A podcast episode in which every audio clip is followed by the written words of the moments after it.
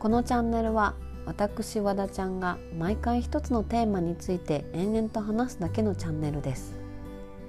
さて今日の和田ちゃんからのお話はシェアハウスでの生活についてです。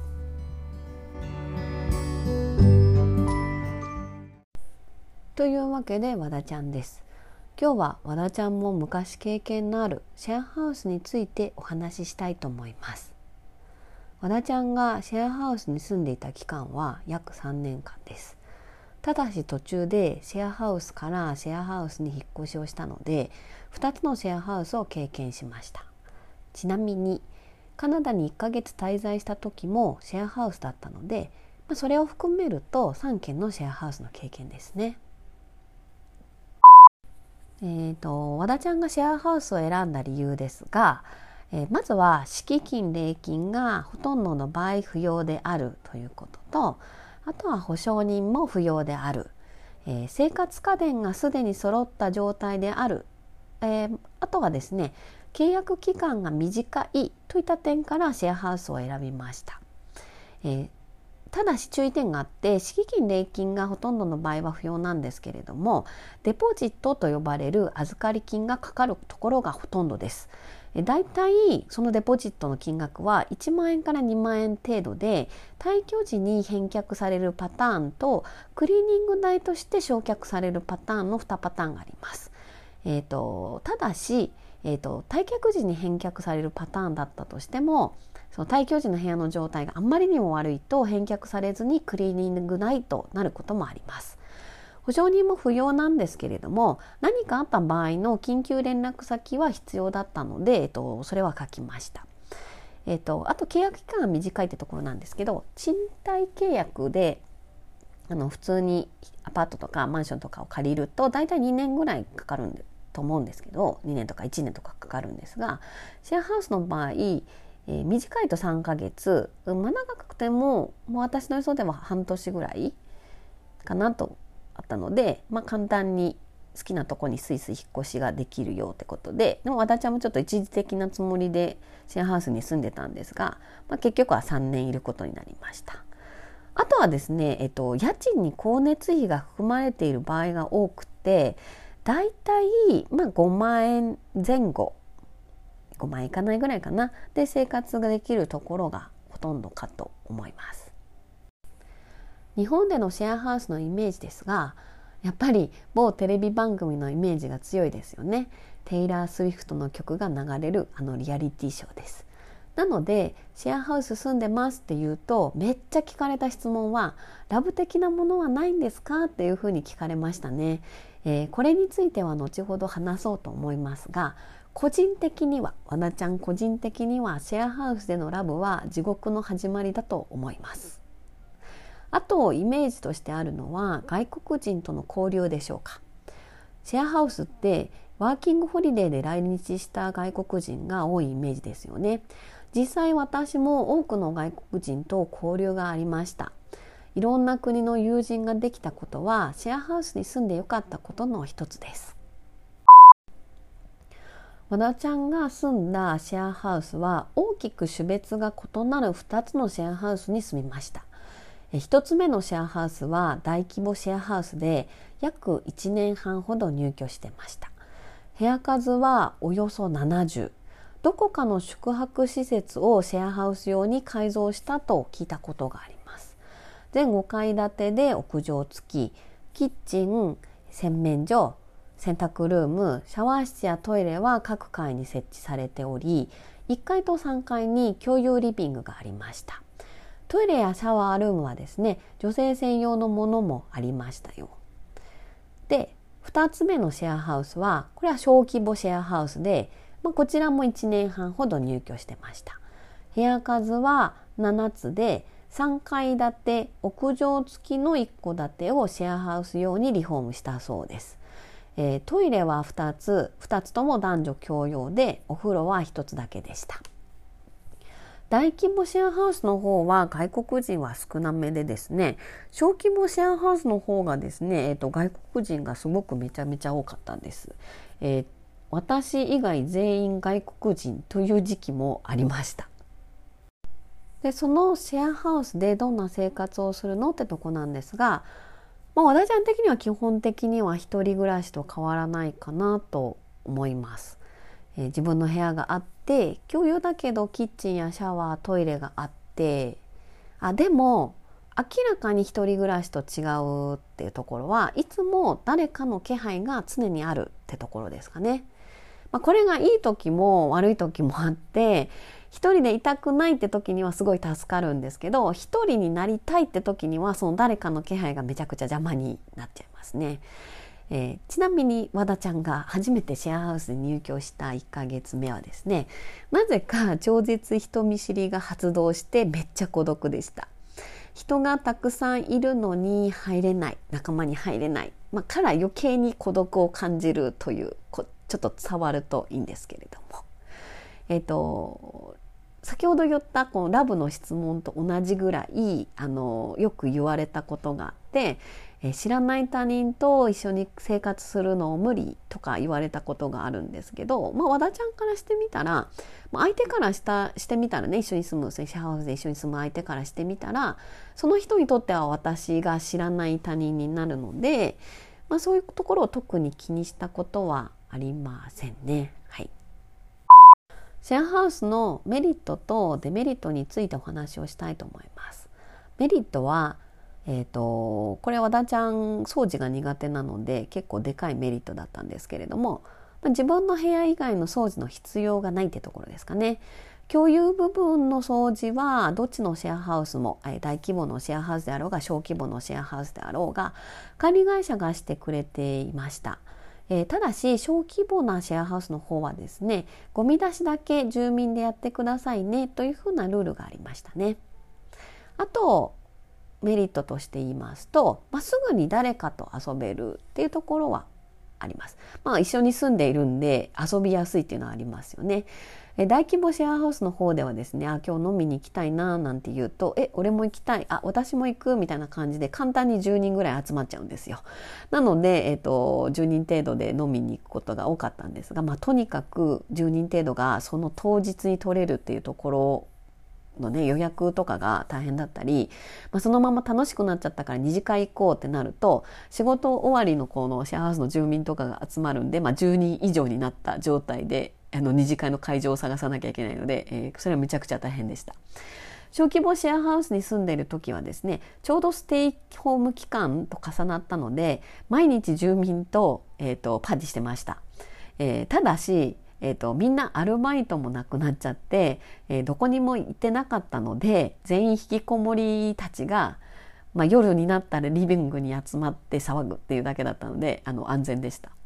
えー、台湾人の男の子がですねあのめっちゃ料理が得意な男の子がいてその子が毎日夕食を作ってくれるんですよ。でその夕食がとにかく美味しくってであの私どこにも出かけていないのであのめちゃくちゃ太ってしまってですね その後のダイエットがもうとにかく大変でしたね。はい、あとまあシェアハウスに住むっ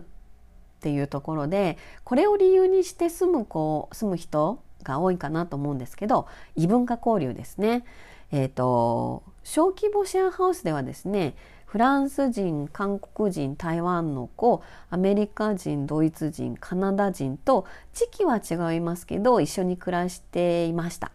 アジア系とアメリカ人以外はですね日本語が全く喋れなかったので一時シェアハウスの公用語が英語な時もあってこれは結構大変でした。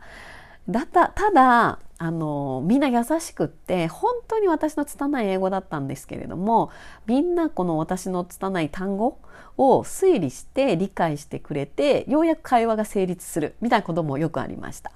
私はこの経験から英語を話すことへの抵抗がめっちゃ減って英語をしゃべる時の瞬発力がつきました。英語力っていうか、まあ、会話力は全然まだまだなんですけれども、まあ、次あの友達たちに会ったらあのちゃんと会話ができるようになりたいなと思ってもう今からとにかくもう勉強してます。え大規模シェアハウスで出会った韓国人の女の子と小規模シェアハウスで出会ったほとんどのことは、え今でも実は仲良しです。あの LINE とかねしたりあの通でビデオ通話とかしたりとかしてまだ交流を保ってます。ただここで和田ちゃん最近気がついたことがありまして日本人の友達よりあれ外国人の友達が多くなってきたなということに、えーと、最近気づきました、まあ、別にいいことなんですけれども。次にデメリットについてお話をしたいと思うんですがこれは小規模シェアハウスで全く感じられなかったデメリットで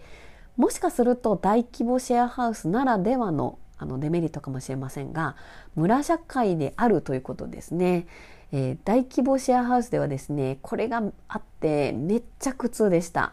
えー、誰かの情報は仲間内全員で共有しなきゃならないみたいな暗黙のルールがあってめちゃめちゃ嫌でしたよね。うん。なんか知っておいてほしい人と知っておいてほしくない人ってやっぱいるじゃないですか。それも全部共有していないとまあちょっと嫌な感じを出されるというか、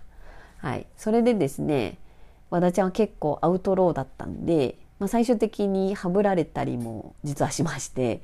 まあ、それは全く気にならずむしろその和田ちゃんがはぶられている状態でも仲良くしてくれていた子もいてですねあのそういうことは今でも仲良くしてもらってますね。ある意味そういうふうに人を見る目が鍛えられたかなというふうに思うようにしています。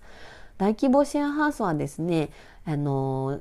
人数が多いっていうところでいろんなグループができるんですよね。そのグループのこうぶつかり合いだとか、まあ、グループ同士のこととかがあるので、まあ、これはちょっと大規模シェアハウスを選ぶ方はちょっとそこを念頭に置いて選ぶといいかと思います。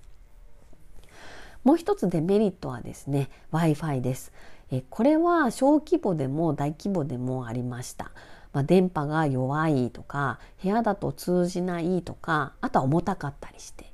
w i f i にはですねあんまり頼ることができなかったのでスマホの契約を見直して対応したりとかしていました。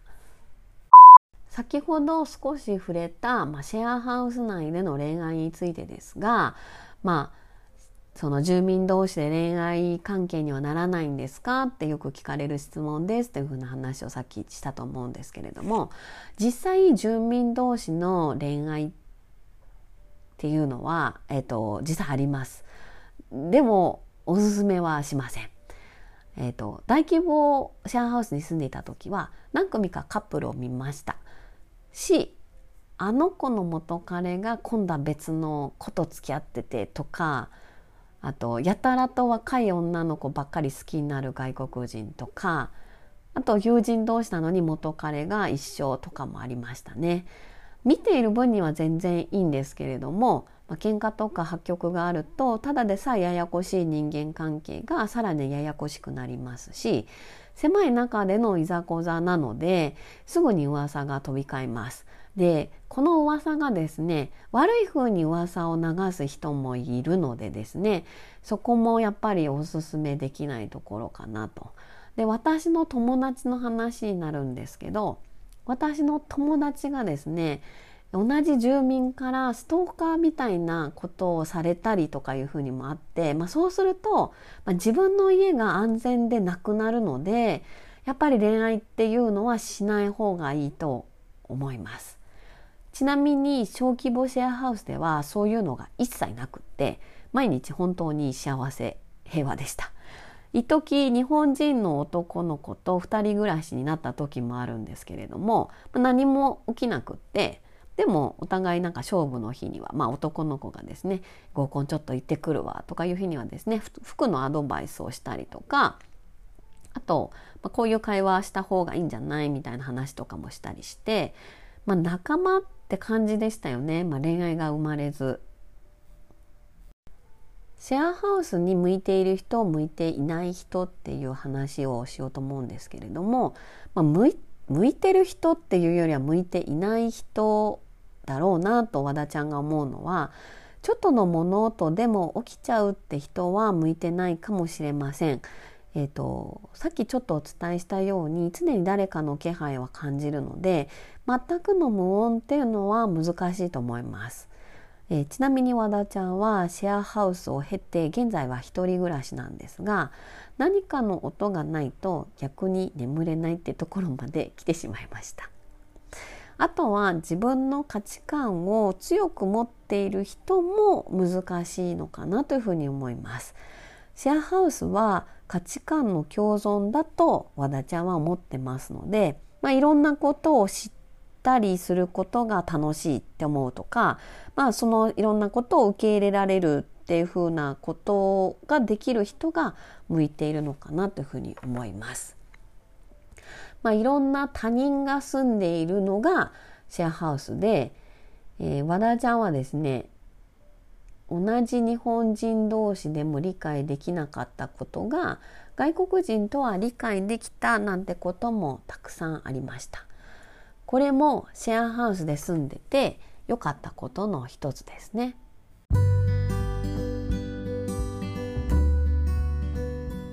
はいということでいかがでしたでしょうか？シェアハウス生活懐かしいですけど和田ちゃんはもう戻れないかな。以上和田ちゃんからのお話でした。次回またお会いできたら嬉しいです。よろしくお願いします。